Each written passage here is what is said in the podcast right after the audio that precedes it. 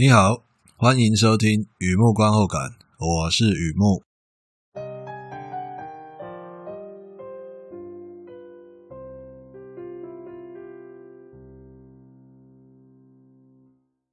今天来分享一套电视剧的观后感。对对，最近看比较多电视剧啊，那并不是因为 比较闲来 看电视剧啊，就刚好有对的题材啦。好，那今天来分享一套电视剧的观后感，《Devils》。二零二零年的电视剧《金融恶魔》，这是一套剧情类电视剧，描述一位来自意大利小渔村的男人如何在投资银行爬到金字塔顶端。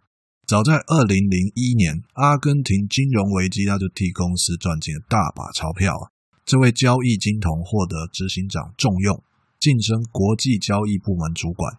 与另一位出身金融世家的男人准备争夺副执行长的位置 （Vice CEO），对手啊却离奇死亡，而他也没有顺理成章的升任副执行长，那奇怪了，那到底怎么回事？紧接着中东政局丕变，爱尔兰金融危机，他开始怀疑公司高层与国际政客蓄意操作金融战争，同时掌握关键报告，乃至于永远被封口。是时候该做一次真正的清理门户，对吧？但是，某一地下组织企图盗取加密货币技术，彻底实现去中心化，局面就从这里转为内外夹杀。他周旋在商业间谍与绝世美女之间呢，就算金融的嗜血与魔化是他的宿命，但愿残存的良心能够查出真相。Devils 这套剧，Sky Atlantic 出品，第一季共十集。哎，对，这里在讲第一季的观后感。Alessandro Blocchi、Lea Costa、Patrick Dempsey 三位主演。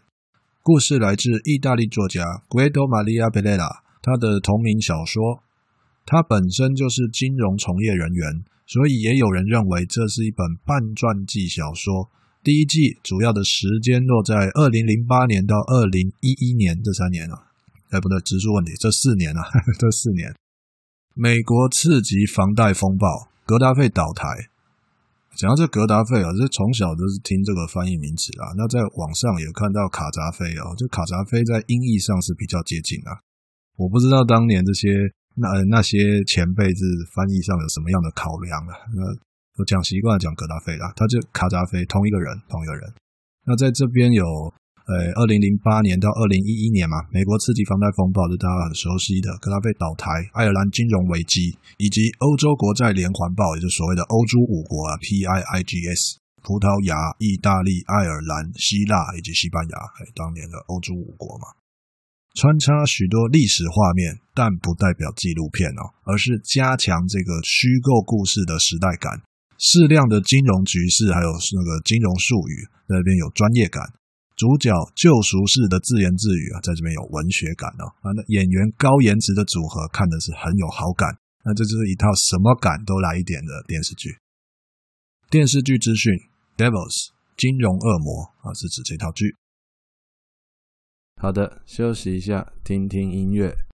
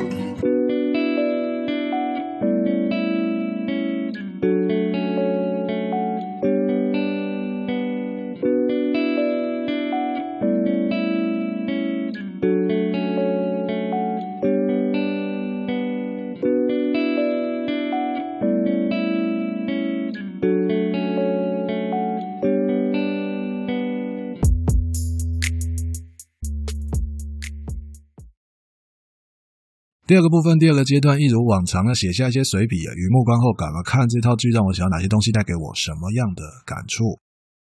其实我不知道你有没有发现哦，一开始第一段都会讲一下这剧大概在讲什么嘛。那我这次那个稿子就写的比较怎么讲啊？八点档啊，现在没有八点档这个词了嘛，现在都看网络哈。呃，因为这个剧它做的非常的 狗血啊，我觉得啦，那有一些东西哦。就很八点档，就我那时代人会这样讲的，就八点档戏会这样做，十点档就不一定了。那这个金融恶魔有给我那种感觉，所以我在介绍他的时候，故事梗概啊说的比较狗血一点啊，是这样的一个考量。好的，生活就是不断选择啊，无论二选一、多选一，只能选一个。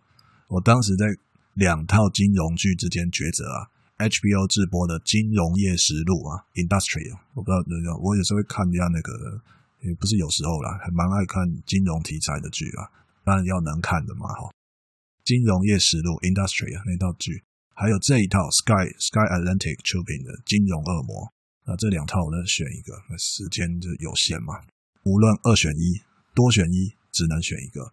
同样都是金融剧、欧美剧，可能。我个人喜欢的东西多一点欧洲色彩啦，那或者说我比较喜欢恶魔啊，我不知道，只能选一个，于是我就选了《金融恶魔》这套剧。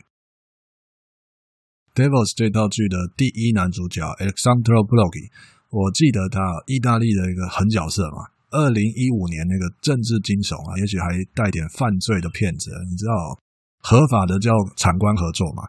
犯罪的就叫官商勾结啦，有时候是很难区分的哦。那一套剧，二零一五年的，呃，苏布拉，Alexander 顶着大光头在街头，从事所谓的废弃物处理嘛。那后来 N 社就 Netflix 啊，N 社有买下电视剧的版权啊，那个苏布拉的，所以那有电影也有电视剧，电视剧的男主角也是他，好，也是他。有兴趣的话，你可以到 N 社的官方网站啊，搜寻《罪臣苏布拉》，我印象中是这个名字。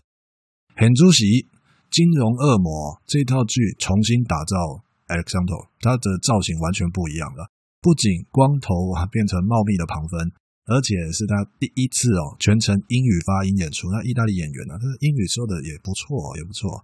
为什么要这么做呢？一方面吻合原著作者的，确实从意大利。前往英伦发展，他是金融从业人员嘛。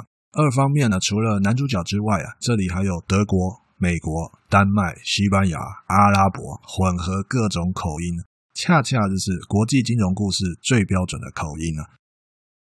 再来这一套剧的美女如云啊，真的不夸张哦。前面提到的戏份比较重的 Lia Costa，这里还有 Sally hanson、Kasia Smodniak、Pia Mecker，真的是来自欧洲各地啊。我在看的时候刚好遇到寒流嘛，那他们这里真的是清一色高冷系美女啊，害我看 差差点感冒。话说回来啊，美女也是金融故事很重要的一环啊，金钱、权力、性，what else right？接下来正式进入观后感，这套剧给我的感觉有一点闹。哎，对了，我刚刚讲八点档啊，那现在觉得有点闹，哎，可能我老了啦，就是那个闹，我就好好来解释一下哦。因为戏剧穿插历史画面，容易联想金融背后的秘辛嘛？这是不是要爆当年的猛料是吧？但是每次啊接近顶点的时候，这个剧就开始抒情了啊，惨绿童年啊，自我救赎啊，仇人变情人啊，某种程度上好像好不容易睡着了，啊，手机就响了，那再回去睡啊，手机又响了啊，那个节奏啊 也是没有办法的事情啊。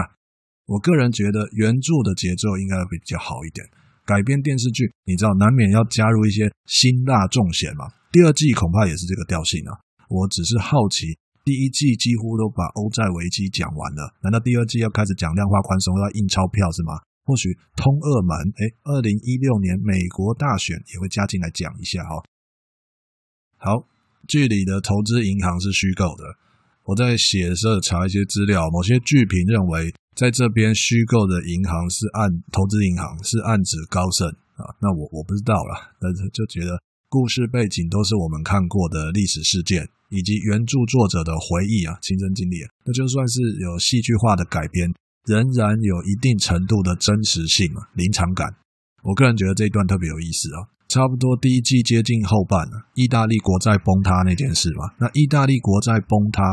时任欧洲央行总裁德拉吉在关键时刻用非常标准的英语宣布，你知道了，充满政治语言的官方宣告，先别管裹脚布到底有多长啊，重点往往只有一两句啊，所以我只记得我记得的，我只记得我记得的。德先生的意思就是说，意大利不能倒，而官宣不能宣的是，投行已经发现德国持有大量的意大利国债啊，并且已经开始狙击德国了。那这样的话，所谓的欧债危机就是某些国家可以缠，唯独德国不能倒嘛。这一点令我相信男主角也就是原著作者的化身了。他当时的心脏特别大颗啊，已经跌到地狱去的意大利国债，他冲到地狱十八层摸底啊，该怎么说嘞？人人有信心，个个没把握啊。相信危害到一定程度，就说危害到德国，就一定会有人跳出来救。说穿了，也只是相信自己的判断呐，谁也没办法预料局势的，结果还真的给他摸底成功了。坦白说，我很羡慕，那就叫做金童天赋啊，真的是金融界的金童啊，那一种获利的感觉，应该是一生无双吧。我想，有些东西不能牺牲，有些东西可以放生，使我想到男主角和他周围的人。先讲保护级的好了啦，实习生 Oliver。交易员 Paul 这两个人物都是男主角的工作伙伴，两个也都为了钱背叛，造成的伤害不算轻哦，不算轻。而男主角只是笑笑，哎，笑笑。再来，男主角身边都是高冷系美女啊，老婆、老板的老婆，哎，工作伙伴，还有仇人弯球郎，你知道吗？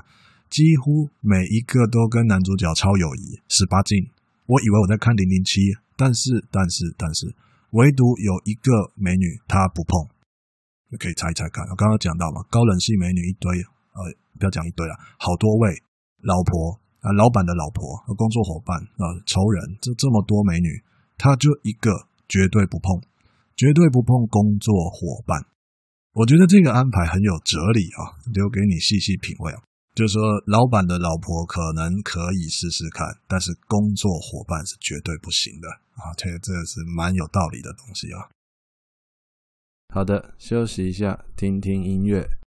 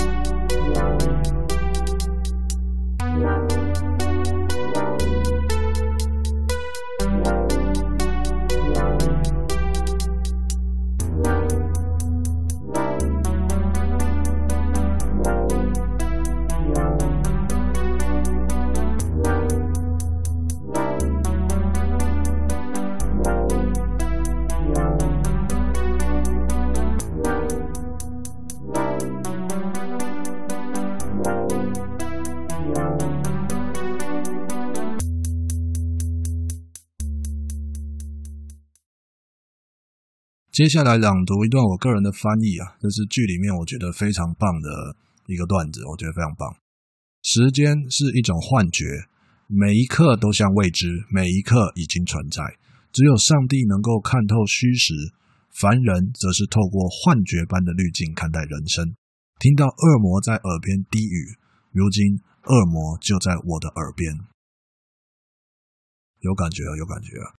前面提到这个故事有感性的情节，每一集都有男主角的自白，或者说祷词 （prayer）。在戏剧上来说，就是旁白自白，他自己在讲的。可是那个内容有点像在祈祷啊，祈祷的内容，这是非常感性的东西。我总觉得偷听别人祈祷是不道德的事情嘛。也许在追剧的时候可以当个例外。听他说的那段话，也就是我刚才朗读的那段话，他讲的。我想象自己是金融交易员，也像飞弹无人机操作员。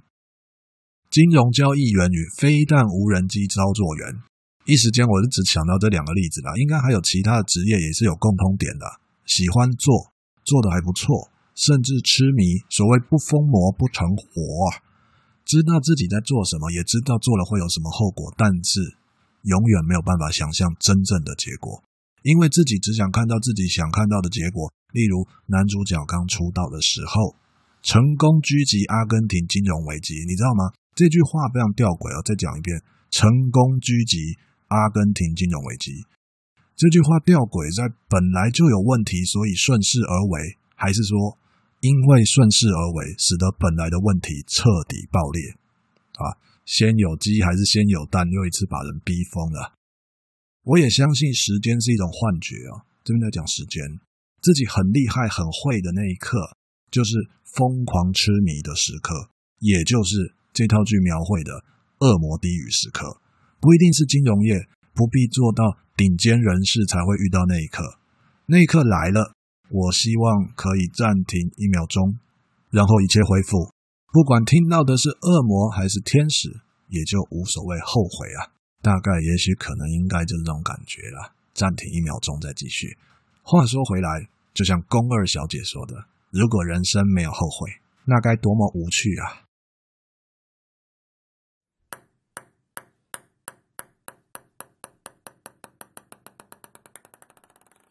好的，介绍到这边，分享到这边。Devils 二零二零年的电视剧《金融恶魔》啊，这是第一季啊，第一季。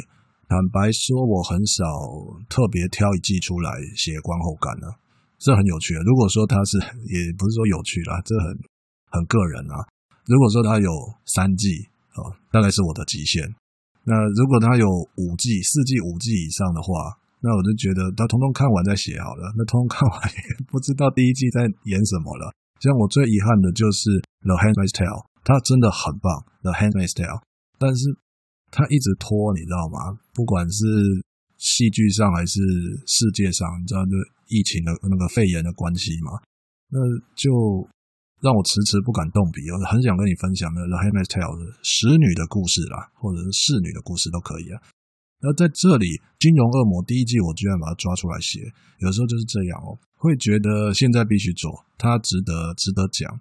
也会觉得第二季不用看了，看第一季就够了，这样有点猖狂啊，就觉得现在应该要分享了，这是这值得值得听听，值得看看，值得想想，哎，像这样子。